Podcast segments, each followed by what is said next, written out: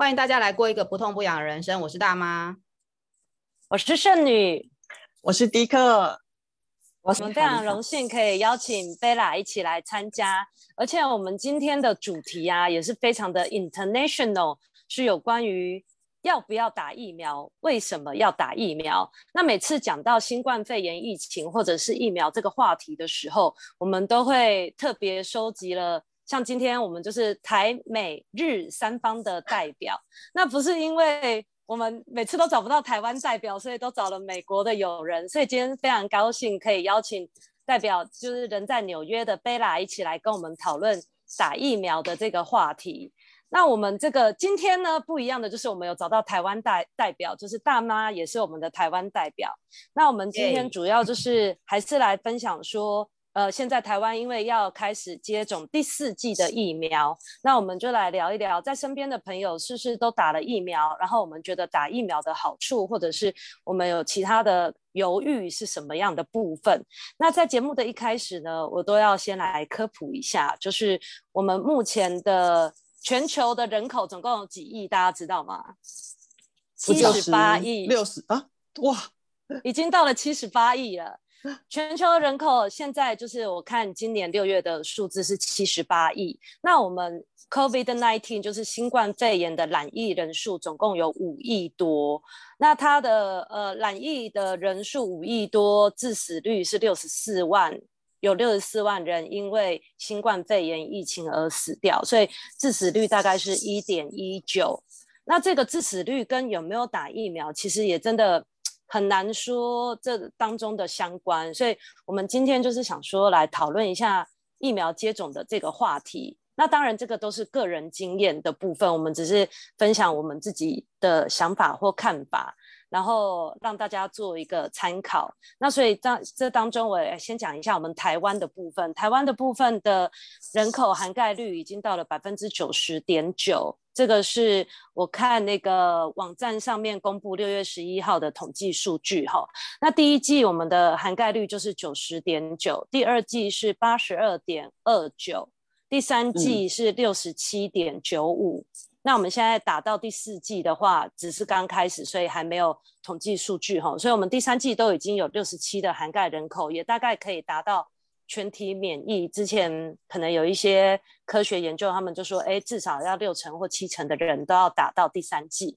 那我们今天有美国代表，那我们先来听一下日本的现况，就是第一课是我们外派日本的连线记者来分享一下你那边的现况。感觉好专业哈，非常非常奇妙。他先说我们今天有美国代表，那我们就来听一下日本的。哎，我有准备美国施打率的那个比例，但是我没有做到你日本的部分，所以我想说日本自己来讲。OK OK，没关系，我们总是走一个幽默的路线，老天急转弯。对，呃，想不到我会 cue 你吧？哈哈。是的，是的，是的，所以随时要保持那个注意力。对，不能打瞌睡。因为日本离我们很近，所以其实我想台湾大家都对日本的动态很关心哦。那其实疫疫情一开始的时候，大家也都有好像有耳闻说，日本人好像对疫苗有一些抗拒。所以其实日本人虽然他们其实是强国大国，他们买了非常充足的疫苗，但是他们的民民众施打的意愿却不高。那所以我也今天也小小科普了一下，就说日本人到底为什么这么不想打疫苗？那我就看呃看到，其实过去是有一些历史，因为其实最早的时候，其实日本是没有预防接种这种概念的。这个概念是在呃二战时期由美美国人带到日本的，因为美军曾经短暂的有在占领日本的部分地区哦。那这个部分，这个东西，因为当时日本当然觉得美国是先进的嘛，所以他们就觉得说，哦，那这个应该是好的。所以在二战结束后，其实日本人自己制定了一个叫做预防接种法，这是在一九四八年，就是二战一结束之后。好，然后当时呢，预防接种最重要的对象就是我们在台湾也会打的六岁以下的婴儿要打那个白喉百日咳，其实现在我们好像还有在打嘛，对，然后。但是当时，呃，因为他们只是知道要打预防针，却不知道每预防针的针头是不能混用的，所以在打了很多的婴幼儿之后，发现有些婴幼儿因为打了疫苗而感染了鼻干，对，哦，所以，所以呢，后来就发现说，哦，有这样子的问题，当然卫生观念就会越来越进步，越来越进步哈。所以这是第一次他们因为疫苗出状况。后来第二次在一九八九，其实已经非常非常近代了，大概就是三四三四十年前。那一次是那是那一次是那些当时还是强制施打的时代嘛，所以政府推动的就是要打三合一疫苗，也是台湾现在新生儿还是会在打的，就是德国麻疹加腮腺炎的这种三合一疫苗，叫做啊、呃、MMR。对，那这一次也很惨痛，就是那个很多那个幼儿打完之后引发了脑膜炎。那因为这一次已经是政府强制要求接种的，所以政府为此付出了巨额的国赔。哦，那在这次国赔之后呢，日本政府就发现说，哇，疫苗好像，呃，就说他们如果再去用强制的的这个方法下去的话，可能会影响到一些事，呃，对政府的一些政策，或者说民众会有一些抗争。所以后来他们就在一九八九年这个事件之后呢。把强制接种改成了强烈建议接种，就是说我们 strongly suggested，但是我们不是强制的。好，对，那对，然后这第二波过去了之后呢，就真的是他们不晓得疫苗到底犯了什么错哦。在二零一三年的时候，他们政府又想要推动打这个预防子宫颈癌的疫苗。你像台湾现在也是一直在预防子宫颈癌啊、乳癌啊筛检，对，然后那个叫做呃 HPV 疫苗。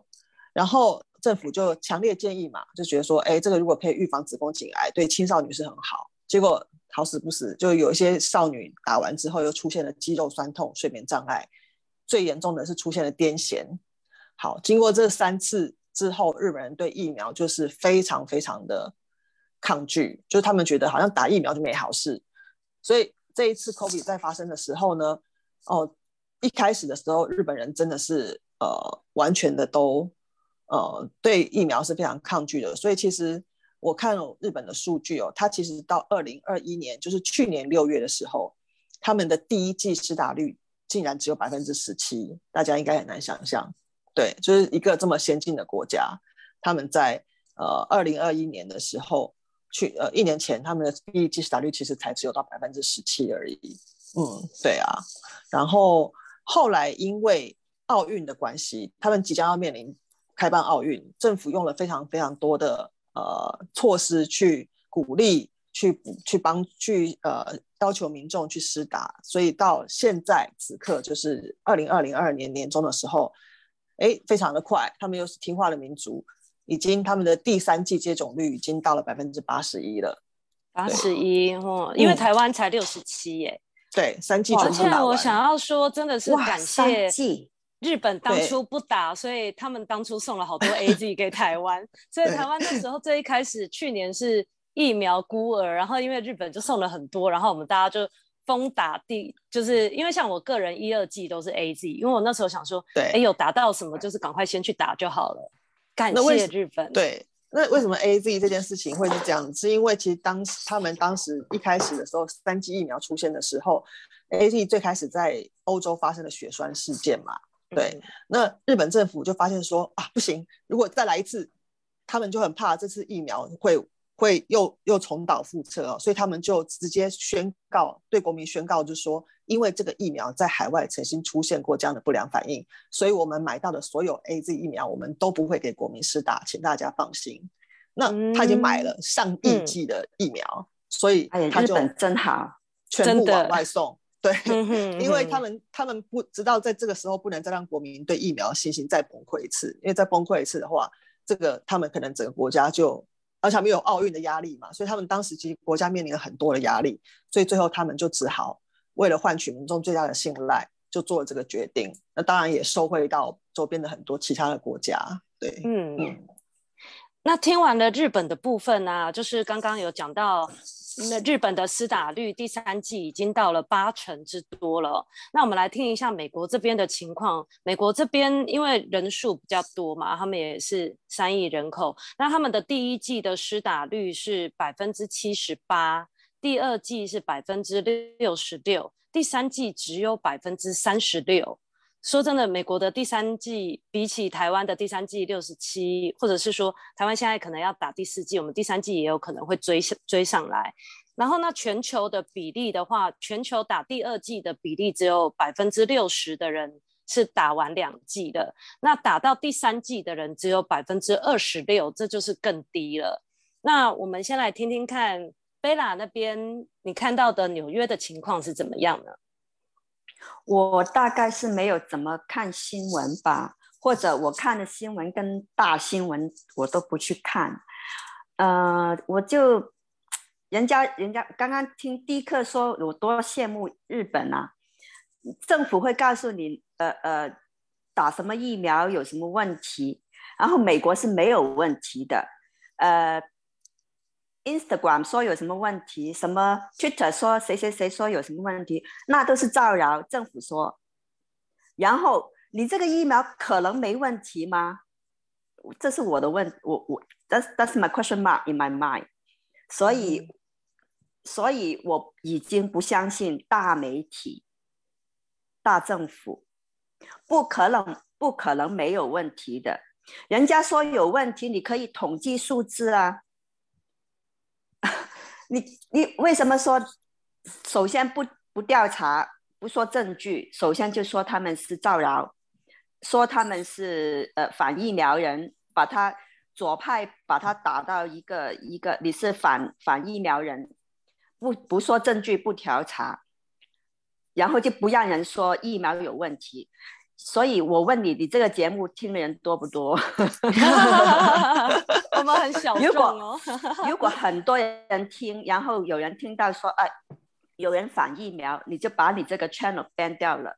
嗯哦，这是的确有。但是我们 Joe Rogan 啊，Joe Rogan 不就是在反疫苗，然后就被 Spotify 给 ban 掉了吗？哎，它是一个很大的，嗯、小的都被 ban 掉。嗯，所以呢。如果你说三十人，他还好，你很安全，没有人 care。Nobody cares，OK？、Okay? 就是我们我们有就是 somebody 想讲什么就讲什么，真的，嗯。嗯，所以 Bella，你觉得是你自己的想法，是因为你觉得犹豫，或者是怀疑，或者是什么？是因为说，哎，怎么这么快疫苗都出现了吗？你的想法是这样吗？就是会会因为我不相信一个这么快出来的东西那么完美，没有缺点。嗯你说有缺点哦，它的比例是万分之一、千分之一，我自己去选择打还是不打？你出来一个十十个月出来一个疫苗没有缺点，我不信，所以我根本不相信这个疫苗。嗯、然后有有少数人说，哎，谁谁谁打了面面瘫或者吐死或者什么很多很多。很多 side effect，我当然没有亲眼看过，我身边没有朋友说因为打疫苗有这个，嗯、但是我听其他渠道说有这样的反应，所以我是不信疫苗的。嗯，因为我今天在邀请贝拉来之前，其实我本来邀请的是 Elise，就是另外一个纽约的朋友。哦，他打了。对，就是他打了。然后他上次跟我聊天的时候，他就是说到他身边的很多朋友都是因为接种疫苗而死。然后，所以我本来想说邀请他来分享，应该邀请这个比较具体的。但是因为说真的，就是像贝拉之前讲过的，就是。如果没有发生在我们身边的话，我们都只是觉得说，哎，每天在报的只是一个数字，就是 number。但是对我们身边真的有人是因为这样子，比如说有不良反应，或者是因为打疫苗而死，或者是因为确诊而死的话，就是这个就是真的要在那个其中的人，你才会知道说，这些其实不只是一个数字。那我们今天也是希望可以就是听听看。打或不打，我们两方人的，因为今天刚好我们四个人，就是两个人有打，两个人没打。那大妈也还没有讲到说她没打的原因或考虑是什么。嗯，对，就是呃，刚刚听贝拉说，她其实是一开始是认定说这么快这么快就有这个疫苗的部分是可能会有问题，所以是犹豫的状态。那我不晓得，其实在美国其实也过了这么久了哈，就是所谓的过那么久，就是呃，因为药厂。就几乎都是呃西方世界，美国、德国相比较呃先进的国家研发出来的药。那在一个大家都在打的情况之下，因为我现在还是先把我想要知道贝拉的部分，就是大家都在打的情况之下，你自己因为美国是一个自由，就是自由意志比较呃高的一个国家哈。你以为 大家都在打你你你没你没有打的部分，你不会就是会有一些压力嘛？有，呃，因为我我还有一个好处就是我这两年可以 work from home，就不需要去 office。Oh, OK。然后他没有理由说，呃，你不打针不能来工作，就没有工作没有收入，那我死了也要去打。但是他没有这个要求，那就那就可以不打，就没有逼到要打的话，我就绝对不会打的。OK，你你你刚才说我捉你一个字，你说美国很自由，嗯，他是说现在我不知道以前怎样，现在呢，他假装自由，说你可以打可以不打，但是你不你不打不上班，不打不让你坐飞机，嗯、不打不可以做什么，嗯、那那是自由吗？嗯，那不是，嗯、那是民主党搞出来的，嗯，本来很自由，嗯、现在没了没有了，不一样了。嗯，其实、哦、没关系，其实每个国家都是一样的，都是一样的，其实大家都一样。所以你说美国自由，我我马上反抗，就是了解，就是都执政党永远都是正确的，现在都变成这样子了。哦，好，好，那我就来讲一下我为什么不打。就是刚刚听完 Bella 说，就是呃，其实是怀疑这个疫苗研发的过程当中时间太快，那也担心说它的副作用。那我想先讲一下我们的大家的担心。两位打疫苗，就是圣女跟迪克打疫苗，应该就是普普罗大众都会去想说，你是担心染疫嘛？就是怕得了 COVID-19，所以。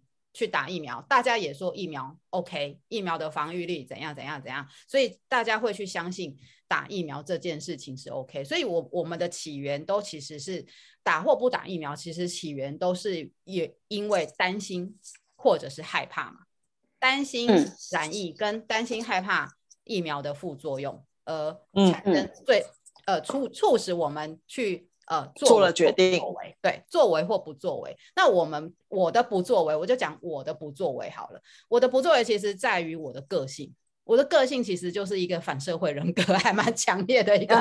哪有？你很爱做功课，好不好？你都是 没有没有，不是倡导人体实验室。对我好好就是讲回来，人体实验室这件事，就是第一个，我是先有点反社会。嗯、大家那时候去年还记得吗？有人甚至飞到美国去打疫苗、欸，哎。我不知道大家记不记得，嗯、就是我不知道贝拉有听过，真的有你的朋友从亚洲飞到美国去打疫苗的吗？我认识的没有，但是我看很多消息有说是。有，而且那时候观光客去打疫苗，真的有。都可以去直接打疫苗，而且是四种厂牌随便你选。嗯，对对对，免费。对，对。然后我真的有朋友就是来呀来呀，然后顺便 放两个礼拜的假。嗯，然后就去那边，顺便打完针之后就入境，因为他中间要好像两季中间要隔两个礼拜嘛。对，他就是打完第一住进打第一季，然后再休两个礼拜，然后再打第二季，打完就回来这样子，真的是有这样子的人。哎，我记得新闻还有一部分的人，就是你为了打疫苗专程去，然后但是在坐回来的飞机上染疫，那就是命。是，没有，其实你打了疫苗就是打了。病毒在体内的，对对对对对对啊，那几天是不正常的。对啊对啊，所以所以我想要描述的就是说，当大家都在做这件事情的时候，我就会退后一步，就是我的我的个性就是这样，我就是会退后一步，看大家在疯狂的在做什么事情，然后我就会在旁边观察这件事情到底 是对，这到底是对还是不对。但那个大妈是充满这么有观察力、这么有主观意识的人，就是我是一个。完全盲从的乖宝宝，就是这个疫情其实已经开始三年了。大家还记得这三年发生什么事吗？第一年排队买口罩，我去排了；第二年排队打疫苗，我也跟着赶快冲着去。嗯、那第三年就是排队买快筛试剂，然后我也就是莫名囤了一堆快筛试剂。就是这三年来，我都不知道到底发生什么事，就是好爱排队哦。就是我们就是从那个。口罩之乱到疫苗之乱到快筛之乱，就是一直乱乱乱乱乱。这三年来的主题就是这样。对，但是很有趣的是，我们曾经是全世界最安全的国家，但是我们却一直在各种乱之中前进。这不是为什么是吗？为什么？好奇怪，我就很羡慕台湾怎么中招率这么低，这么低，就是我是很羡慕台湾，我不我真的觉得这就是疯狂的状态。好，让他为什么讲吧？我好想问，我都快我都快笑死了，真的。所以我刚刚才描述说大家疯狂行径，大家都笑了嘛，然后大家也就开始回想这过去两年多来时的疯狂的行径。好，所以我说我会退后一步。对，我真的不理解。对，我会退后一步看嘛。那、哦、你们两个好理智哦，你们两个是理智代表。好，退后一步看的结果是什么样呢？就开始，你就看到那些疯狂，比如说哦，去美国打疫苗，然后回来以后就开始秀黄卡，有没有？大家就是开始，呃，明去年的五，呃，大概五月开始，就大概开始秀黄卡，有没有？就看 FB 啊，Instagram 就开始秀黄卡，我有打疫苗，感觉疫苗是一个稀少物。你就用那个经济学或社会学来讲，你拿到稀少物，你就是一个特权人士那种感觉，就是你是有某种的地位，对，然后还会直接写说自己已经进化成 AZ 生化人或者是 BNT 生化人之类的这样。对，然后你，好我在退后一步看这件事情的时候，我就会觉得他是怎么了？是疯了吗？但我其实从头到尾都没有怀疑过疫苗，我都没有，只是我因为是个性上的反会反社会人格，哦、我完全。是没有，就是我是一直有处于犹豫的状态。那但是大家都会去，大家我不知道大家你们你们打疫苗的时候，你们没有去做身体健康检查，或者是说去问你们的医生，或者是加医什么都都没有去问。就是我觉得这一步怎么没有人去讲说，你打疫苗之前应该询问医生呢？我们不是常常比如说吃什么药或者做什么？运动或什么什么什么，大家不会都会说哦，要遵守遵守医生的建议吗？不是应该都这样吗？我不知道美国的有，比如说打疫苗，他这叫你要带你干嘛？他但是但是他不会叫你遵循医生建议，对不对？有吗？呃，没有，呃，没有。你可以去问医生，但是医生都是听大政府的，啊、都说你没有什么，都应该去打。嗯，医生多多数都 suggest 你去打。嗯嗯，我就我就觉得很奇怪，所以说我就退后一步看，诶，为什么大家不？我也觉得奇怪。对，所以呢，我本来就去问医生了呢，因为我有慢性病。哦，医生怎么说？好，你听我讲医生怎么说，这这真的好笑了。就是说，我就是说，因为我有慢性病，所以三个月要去看一次医生。好，那因为我的慢性病是自体免疫系统有问题，所以我就先问医生。去年五月的时候，我就先问医生了。诶，医生，请问一下，我这个病吼可以打疫苗吗？医生二话不说，马上回答说可以打。为什么不能打？很多人都在打啦。好，我说哦，那很多人不等于你呀。是是是，我说哦是吼这样子。然后我就说，那打了疫苗，因为我是会复发到全身皮肤会有呃疹子，或者是那种就是比较我我的毛病其实是呃干癣，所以它是会结痂，一直脱皮。然后我的害怕是我打了疫苗，它让我全身就又开始发作，所以我就当然会问医生，医生请问一下，如果打了疫苗会全身发作起来吗？他叹了一口气，唉，我告诉你哦。你现在走去路上，啊、你问我，如果你走在路上会不会被不小心被车撞？我当然会说有可能啊。我想说，这个医生也太妙了吧？你怎么干嘛这样？你说这个医生有医德吗？你，你医生都玩这种文字游戏，你这样的医生有医德吗？我当下真的不知道该气还是该笑还是该哭哎、欸，真的，我真的不知道怎么回答。好。问医生问一次，我不我没有罢休，因为我是反正是慢性病，我三个月会去看他一次嘛。第二次我又问了医生啊，哎，现在大家都打了吼，就是什么牌子都有，BNT 呀、啊、AZ 呀、啊、Moderna 都有，哎，你觉得我应该打什么疫苗啊？我现在他以前意思就说要打了。哎，等好，你没错，就是我是怀疑，不不，我是犹豫的，我不是反疫苗的人那一派，我是犹豫，我要打还是不打呢？这样子，所以我问他，先问他打什么牌子，然后医生又叹了一口气，唉，我现在没有科学，没有任何的数据报告给你，好，所以他不回答我，嗯，他就不回答我要打什么比较比较有有 有，就是不会有副作用，因为我担心害怕的是副作用嘛。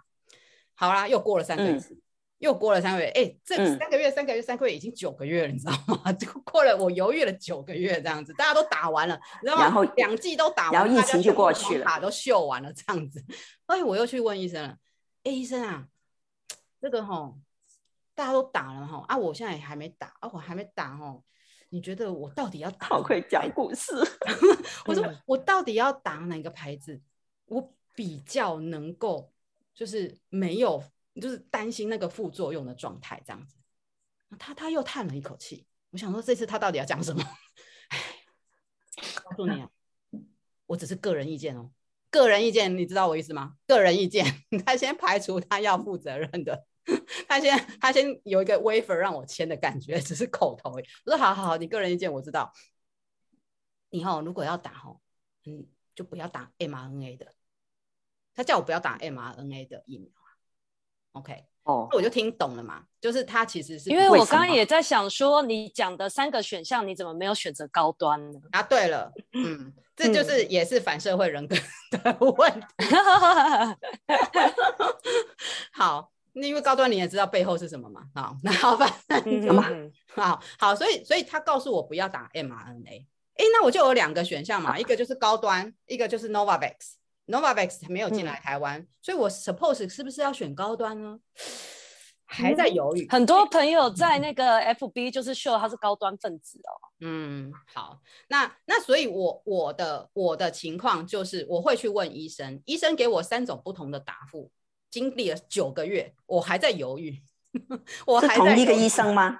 是同一个医生，因为因为我不能说，因为他给我开那个。被会不会被车撞的那个玩笑，我就不去看他，因为他就他开开给我的药量啊，什么都还蛮稳定的，就是我相信他，就是我的自体免疫系统的问题，我是相信他。只是我每次都会附带问他说：“医生，我可不可以问一个笨问题，这样子之类的问他，这样。”所以他告诉我，像 医生说：“你到底有多想被车撞到？” 这件事我跟你讲三次了。好，但他他也不记得。好，我只是想问说。不知道，不知道贝拉在美国的现况。如因为你刚刚已经回答我了，就是说你们不会去请教加一，或者是请教什么，说可不可以打疫苗，或者是打什么疫苗。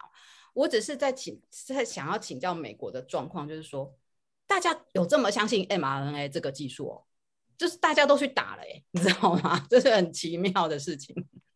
你有，呃，政府，嗯，政府不不说它的副作用。嗯，呃，你你说它有副作用，他说你是造谣，你是反疫苗，赖赖这个那个原因，他不会说疫苗有问题。嗯嗯嗯嗯，啊，然后你问医生，医生都都通常都会叫你去打的，你还没打啊？看吧，你看吧，就变边缘化，有没有？我们两个是不是？所以你有你有碰，你有去问医生，或者是说别人会对着你讲说，没有，我的朋友都去问医生。哦，OK，OK，、okay, okay. 就是普通没有常常病的人呢，都不会去问，直接去打。如果有身体有、经常去看医生那些人都去问，但是医生都 suggest 你去打的。我好多人有一个有 cancer 的。嗯呃，半年之后治过 cancer 了，去问医生，还说啊，你你 cancer 之后抵抗力更差了，你更要去打。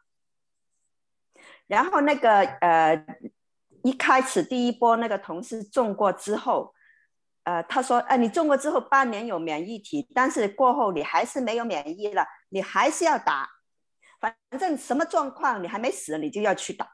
哈哈哈这样讲，这样跟被车撞有什么两样？就是你们还没 对呀，对呀，所以你问美国的医生，你问美国的医生，呃，如果他心里说不想你打的话呢，他其实。他可能的 license 有问题，如果你叫病人不要去打的话，哦，license 会可能会有也有问题。但其实有很多中医的朋友，然后他们其实就算是呃另类疗法的一个代表者，他就是觉得说这个疫苗的。比如说制成实验，或者是后续追踪的报道，就是相较于过去的疫苗开发都快很多。它其实是一个紧急使用授权的过程，或者是说三期临床试验都还没完成的这个部分，就已经开放大家全球一起来施打。所以对中医来讲，他就是觉得一个人就是一种体质，一亿个人就是一亿种的体质，那怎么会有？一个疫苗是适用于于那个全体的人，所以像我蛮多中医的朋友，啊、对他们都是觉得说，因为没有办法确定这个疫苗的对每个人的适用程度，而且对于中医来讲，他们都很相信人体的自己的，比如说自愈力、抵抗力或者是免疫力这样子，嗯、所以他们觉得，既然是一个，就是是一个流行病，比如说我们也是会有流感疫苗，但是说真的，打流感疫苗的人相对就是比较少。然后，但是这个疫苗的话，就是中医派的人就会觉得生命会为自己找到一条出路，就是你得了什么样的病毒，你的身体会自己去调节，跟它共存，或者是跟它打仗，或者是你就器械投降也有可能。但是这个都是身体或生命的一个自然的演化。嗯嗯，对啊，那贝拉我同意啊。贝拉在美国，其实美国美国的那个个性啊，就是美整个美国的个性，其实是想要快速解决问题的一种一种。我觉得他对他，可能政府就是这样子，嗯，政府要做事要很积极的做事，表示我这个政府是为国民工作的，我想是这样子哈、啊，嗯，所以一定要做做很多事，呃，首先推生。研研制疫苗，然后研制出来就呃呃马上免责，药厂给政府签了，嗯、政府给他签了免责声明，出了什么问题，这个药厂没关系的，这个是 emergency use。嗯、但是你政府在做广告的时候，推疫苗的时候，这一点是提都不提的。嗯嗯，嗯一点都不提的。不是说啊，呃，我这个是免责的，呃，签了免责，呃，以后有什么副作用，你是你个人的选择哦，没有说这句的呀，嗯、没有说这句，只说你一定要打，你还要，你除了自己，还要为了别人打，哦，呀呀呀，因为是全体，全体有一种道德绑架，对，对对对对，道德绑架。美国的系统其实是比较想要快速解决问题。那刚刚圣女讲的就是说，中医疗法派其实就是要逐步了解自然疗养或者是自然养生的状态。嗯、所以我只是觉得说，因为我是我为什么会说从呃反社会人格，然后退后一步观察，然后最后我也。现在在犹豫到底，如果高端跟 Novavax 我要打要不要打，我还在犹豫。但是如果慢慢慢慢倾向，大家都已经慢慢大家都已经打了，那我就会躲在一边说啊，反正你们大家都打了，我应该也没事，就会变成说，那我就不要打了，对不对？所以所以就就会变成说，变成一个，哎，那我就用自自然疗养好了。我我现在可能就会变成自然疗养。那自然疗养的这个，你已经走了那条路了。嗯，对，我不晓得 Bella 有没有自己的自然疗养的方法，因为你也没打疫苗，你那你在美国已经，尤其纽约，我们大家看是蛮严重的感觉的时候，那你自己自己的应对防疫的方式呢？就戴口罩啊，嗯，呃，少去人多的地方，呃，party 啊什么，就少去那些地方，呃，洗手，嗯、呃。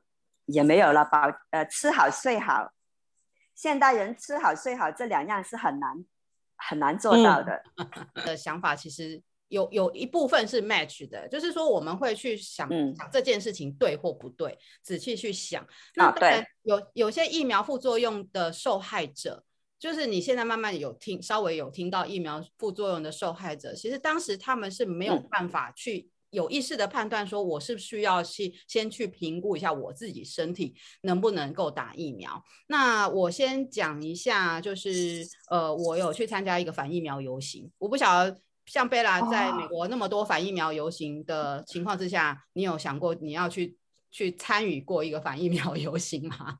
有吗？你有想过要去吗？好像呃，加拿大的大大卡车有游行，哦、然后美国的卡车司机也北上。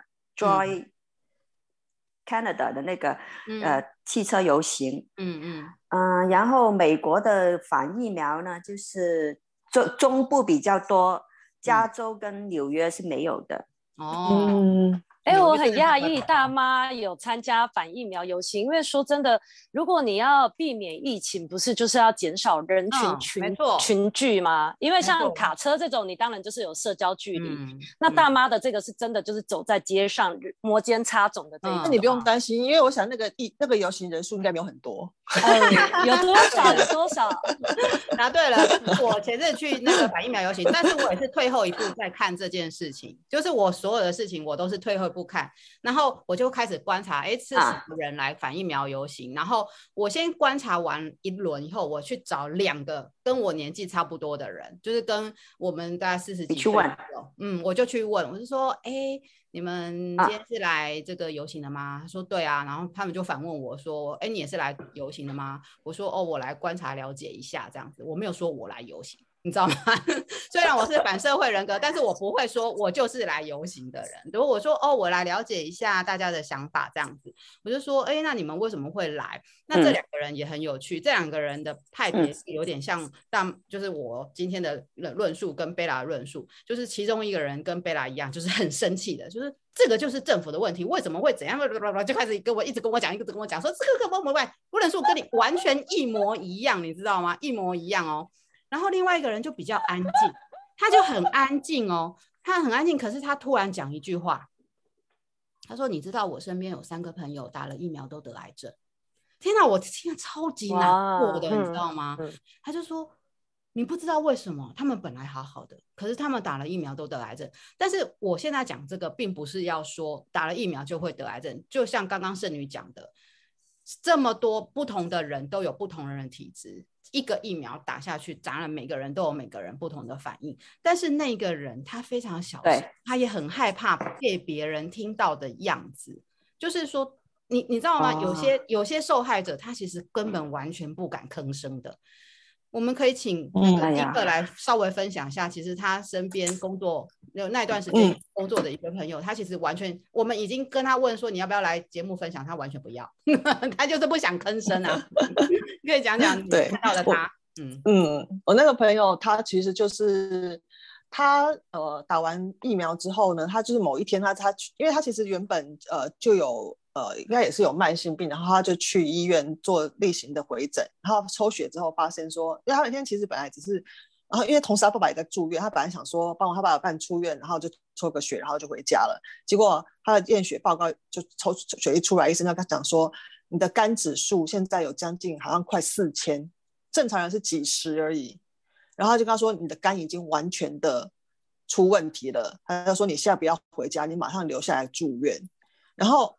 但是他觉得他他他只觉得自己累，他就觉得自己累累的，可是他完全不觉得自己有发生什么严重的事情，然后就开始经过从那天被留下来之后，就一开始他是在地区的小医院嘛，呃，比较比较小的医院，后来拖了大概快一个月，他的肝指数都还没有，就是一直降不下来，可能就是他医生是用强力的那个呃强力的。抗生素一直压，一直压，他那时候只能说，只能先把数字压下来，因为数字一直飙高是非常危险的事情，就一直压压他的数字，压到后来，可是觉得说这样子也不是办法，他就转到呃台北的呃大的医院来，然后医院就开始帮他做检查，然后他跟我说，他大概从从这一系列过程里面，大概被抽走四五十管血，就是一管一管这样抽，因为大家都。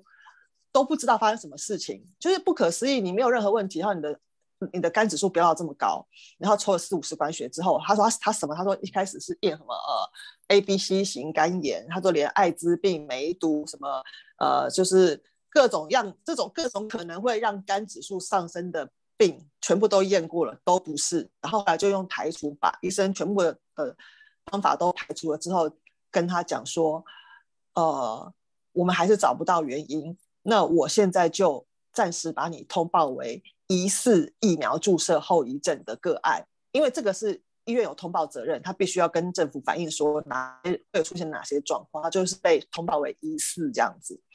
然后我就跟他说：“我说啊，我说那如果是这样子的话，以后如果确定的话，呃，会不会有一些赔偿？”他就说：“哎呀，那个就不要不要讲这些啦，这样就不好啦。就是就是他就是会觉得说啊，可能就是自己。”他会有点，我觉得他其实也不太想跟大家谈到这些事情。那是因为我跟他其实还蛮蛮蛮熟的，就是，呃，我觉得他那个感觉氛围很奇怪，就是说，好像是说，呃，你打了一个东西，结果最后是你的身体出现了反应，结果可能，但是你看旁边人都正常啊，然后你开始觉得说，哎，啊，不要不要不要这样，可能是我自己的问题，然后我呃可能肝本来就不好啊什么，只是呃这样。可是我觉得我看他在那个过程里面，他大概。在医院进进出出前后大概整整两个月，然后因为然后因为用这么大量的一些抗生素啊去压他的那个肝指数，所以其实对他的身体后来应该也会造成一些很大的后遗症。可是他就会觉得说，那就是他可能可能就是默默就接受，所以就这样子，他也没有很也不觉得说自己好像是。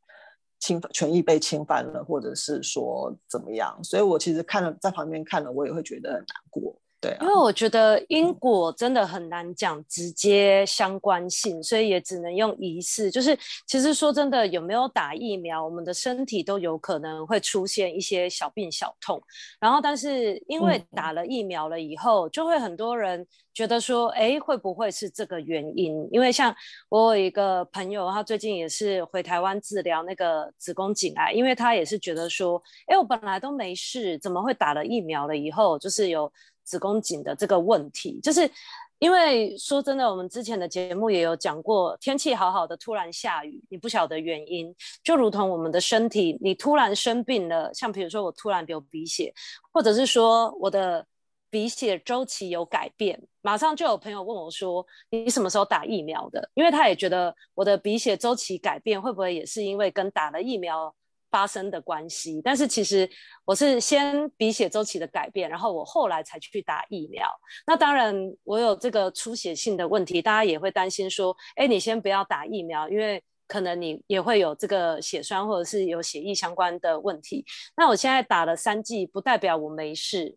当然，我是还没确诊，就是对 COVID 可能会有基本的抵抗力，但是说真的。后来的身体会有什么样的病痛，或者是说，也有很恐怖的人，他就是说，哎，我们接种疫苗的人几年后都会死光光，因为这个其实也是有一点基因改造的工程在里面，就是你没有用长时间去验证，你不晓得你你到底结果会是怎么样，因为我们到现在都还在这个。大型的人体实验室的过程当中，那我们今天四个人刚好就是有两个有打，两个没打。那我个人来分享一下，我有打的这个疫苗的好处，就是比如说，就是会有通行证的问题嘛，就是打了疫苗了以后，比如说你可以参加国内的旅行团。然后有一次，就像比如说我去餐厅吃饭的时候，我都很喜欢挑战内用，因为我就觉得我今年有买疫苗，就是防疫险，我就是。会觉得说，哎，这个部分有一个保障，让我比较能够走得出去互动这样。然后那个餐厅可能就会说，哎，你有没有那个小黄卡啊？打满三剂疫苗，我们会送礼物，或者是有一些比较高级的餐厅宝贝他说打满三剂会打八折。然后我就觉得，哎，这个是我没有想到的好处，但是这的确就是一个政府的政策，然后民间他们也一起鼓励说。民众来打疫苗，因为大家都希望朝经济面的考虑的话，就是早日回归到正常的生活嘛。那像我们的外派记者迪克也是因为打了疫苗，所以他现在可以出国去日本。对，其实我最开始的考量，其实真的就是为了出国。如果没有要出国，没有必须要出国这个选项的话，其实我觉得我一开始其实对疫苗也是比较犹豫的。对，在去年五月大大爆发那一波之前，其实我对疫苗是比较犹豫的。可是后来我我很明确的意识到说，最后国际间一定会用疫苗当成一个通行的指标。对，因为国内可以不用嘛，可是你国际之间，大家一定必须拿出一个指标来。所以后来我就知道说，那因为我有这个需求，我就我就接受接受那个时间，然后就就去把它打完这样子。所以我觉得。也不能算是我很乐意，可是就是我就是有这样的需求需要，然后我就去，对啊，就去接受这个疫苗。嗯，对。因为像刚也听了大妈跟贝拉的原因，就是贝拉是因为说公司还没有强制要求一定要打了才能上班，所以就是像比如说大部分不打疫苗的人也都会觉得说，哎，我也没有要出国的需求，所以我的生活相对是比较单纯，我也不会到处去。外面吃饭，或者是跟不特定的人聚餐，所以的确还是有这个一部分的人可以持续再观望一下。嗯，没错，对，所以就是你你自己身体有有，你不管是身，你对自己的身体可能有一点犹豫，说它会不会产生很大的副作用，或者是你的脑袋觉得说，嗯，这个东西到底对还是不对，好还是不好，就是不管是怎么样，就是其实我们也是在做人体实验啊。贝拉，你不觉得我们也是在做人体实验吗？是，不不作为，我们不作为也是一个 人体实验啊。但是我因为我我觉得。嗯，对，因为我我我的日常生活其实跟贝拉差不多，我们我也是 work from home，我也不用接触人群，哦、我也不用去坐捷运，我也不用去坐公车，就是大家好。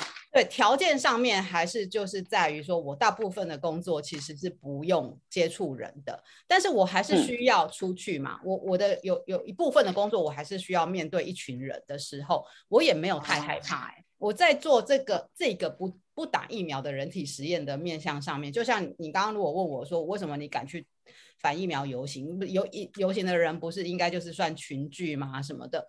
但我也没有太害怕、欸，我就是我的脑袋里面装着，就是说，反正我现在就是不打疫苗的人体实验的过程。今天在做这个节目之前，我们有上网做一些资料。后在去年十月，台湾有做一个台湾新冠疫苗民众决策态度之快速质性研究的调查报告。那这个报告是网络上的公开资源，大家也可以去看一下。那他会讲它是快速的质性研究的原因，是因为他。他是访问了六十七个人，各个年龄层都有，但是他的母数不是很多，他只是问了六十七个人，你为什么不打疫苗？那其中就有一个八十几岁的长辈，他就是说啊，我看我们这个年纪大部分都是九十岁左右就差不多，那我打疫苗再活也是五年，不打疫苗可能也是再活五年。那在这个情况之下，他不如快乐一点，不要让心里有什么负担，担心副作用的这种。害怕，所以他就是决定不打。所以就是我觉得打或不打，这个其实都是个人的一个选择性，因为我们对身体有自主性。那我们就是打的人很健康，不打的人也很健康，就是让自己开心自在最重要。今天因为我的我的干妈今年一百零一岁，然后她没有打疫苗，嗯，然后呢，我之前那时候疫呃那时候疫情很很，因为我大概每两个礼拜会去他们家吃一次饭嘛。然后，因为他就是，他就很希望看到我。然后那时候我就跟他说：“我说干妈，我说你没有打疫苗，我去了怕危险。”他就说：“我都一百零一岁了，我怕什么？” 好可爱我！想跟你吃饭，他说：“我才不怕什么什么病毒，我都不怕。我希望你来跟我吃饭。”所以我就觉得说，对啊，其实真的就是。呃，人有时候也许就是你凭着你对自己的一种勇气或者是一种信念，其实反而、嗯、对，反而比疫苗还更能够保护你自己。对，对没错，嗯、对啊。因为刚刚有聊到，就是说自然疗养的方法，贝拉有说就是不要去人群太多的地方啊，不要去 party 啊，戴好口罩啊，洗手啊什么的。那因为其实我们总是还是会有一点点担心害怕，总是不能哦，就一直被关，一直关起来啊，或者都不去做什么事情。我其实有个人的小偏方，那这个也是我长期人体实验的小偏方，可以分享给大家。就是我我后来有发现哦，啊、就是说，就是说这个就是就是呼吸道或者是。呃，那种病毒啊，他们喜欢停留在眼睛、鼻子、呃喉咙那那个区域里面嘛。那这个 COVID 好像也是一样，就是会侵犯到呼吸道，或者是喉咙会先很痛很痛。染疫的人不是都会说，哦，喉咙痛的快，就是快要断掉那种感觉这样子。所以我的个人小偏方就是我会用盐水漱口、欸。哎，我不知道大家、哦、很多人这样说、欸，哎、嗯，就是回家的第一件事情，盐水漱口。对，我是每天都会做这件事情。嗯，哦，你们好认真哦。嗯，就是，哎，但是这个是加盐沙士有用吗？加盐沙士。我是从疫情前，不是因为疫情，就是我本来就有习惯每天早上起来用喉咙漱口，因为我鼻子过敏的关系，这样可以把我整个呼吸道做一点清理。嗯哦，对，就是英英文好像有个字可以描述叫 gargle。就是呱啦呱啦呱啦呱啦这样这种嘎嘎呀呀呀感觉呀，对对对，完全是。对啊，这是我先生每天都跟我说，你可以不要每天早上都先发出青蛙声音。他说一早觉得我家有只青蛙在叫，感觉很奇怪。你叫他不要偷听，大自然呢。这是我第一个第一个想要跟大家分享的。然后第二个就是不会用冷水洗脸，就是因为他们会停留在鼻子、眼睛啊、嘴巴，所以就是冷水洗脸跟漱口，就是在如果你没有拿办法就是在外面或者是怎么样，你没有办法用盐水漱 gargle 的话，就是用冷水洗脸，那就会有人回答我什么，你知道吗？那这样化妆的人怎么办？然后我就想说，你到底要维持你的 容貌卸妆再洗啊？你要维持你的容貌好看，你还是健康最重要，还是要防疫？我也不懂。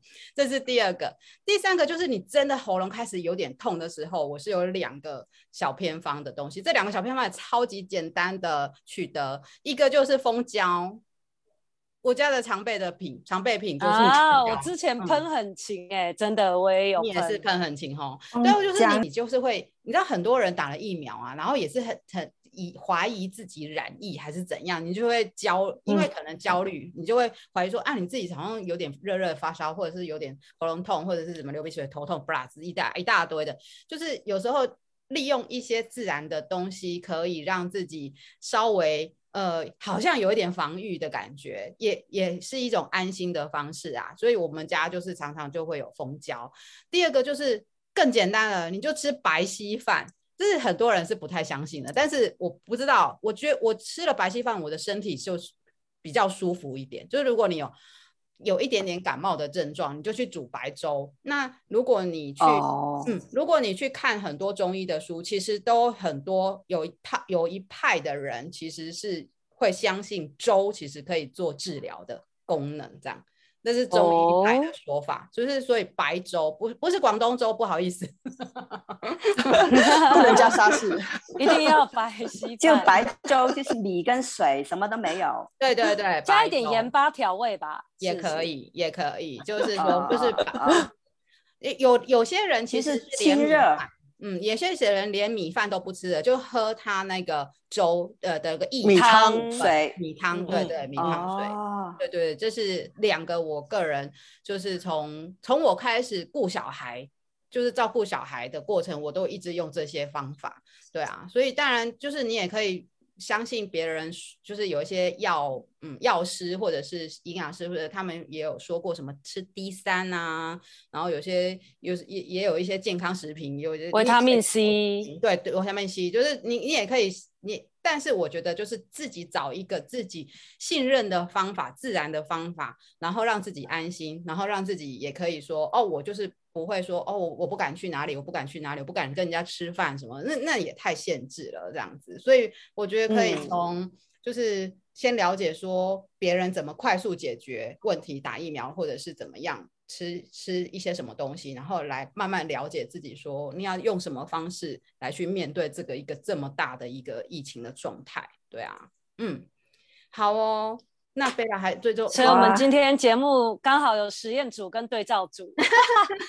今天录音就是留作存证，看看之后结果如何。对啊，我们怎么的评价我们？我们去年，我们去年也是差不多这个时候访确诊者嘛，访一个纽约确诊者跟印度、嗯、印度代表跟。